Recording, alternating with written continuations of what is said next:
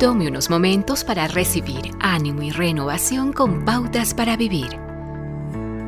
Zhenya Yovtenko vivió en el pueblo ruso de Chuguyevka, donde enseñaba en la escuela y pasaba su tiempo libre cultivando su jardín. Poco después comenzó la perestroika, cambiando la cara del comunismo. Un día, Zhenya fue al mercado y encontró a un vendedor de Biblias.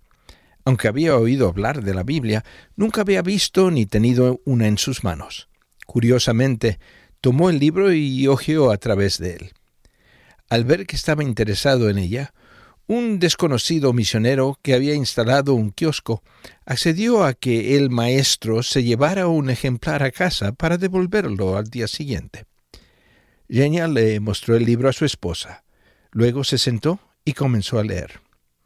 Leyó toda la noche y para cuando la luz del día había atravesado el cielo oriental, la luz del amor de Dios había penetrado en su corazón. Él decidió entonces que quería saber más acerca de Dios.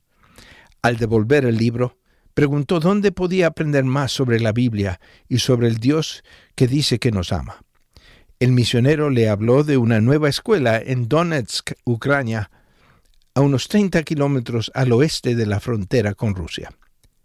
Tomando la decisión de ir a la escuela, Genia renunció a su trabajo, vendió su vaca y compró boletos de tren para el largo viaje que duró ocho días. Finalmente, llegando a Donetsk, él y su familia se dirigió a la escuela de estudios bíblicos. Tres años después, Genia y Lena regresaron al pueblo de donde vinieron y plantaron una iglesia evangélica.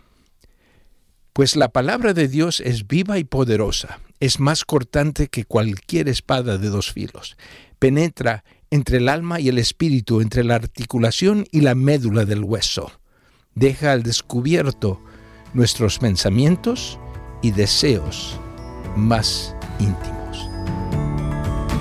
Acaba de escuchar a Eduardo Palacio con Pautas para Vivir, un ministerio de Guidelines International Permita que esta estación de radio sepa cómo el programa le ha ayudado.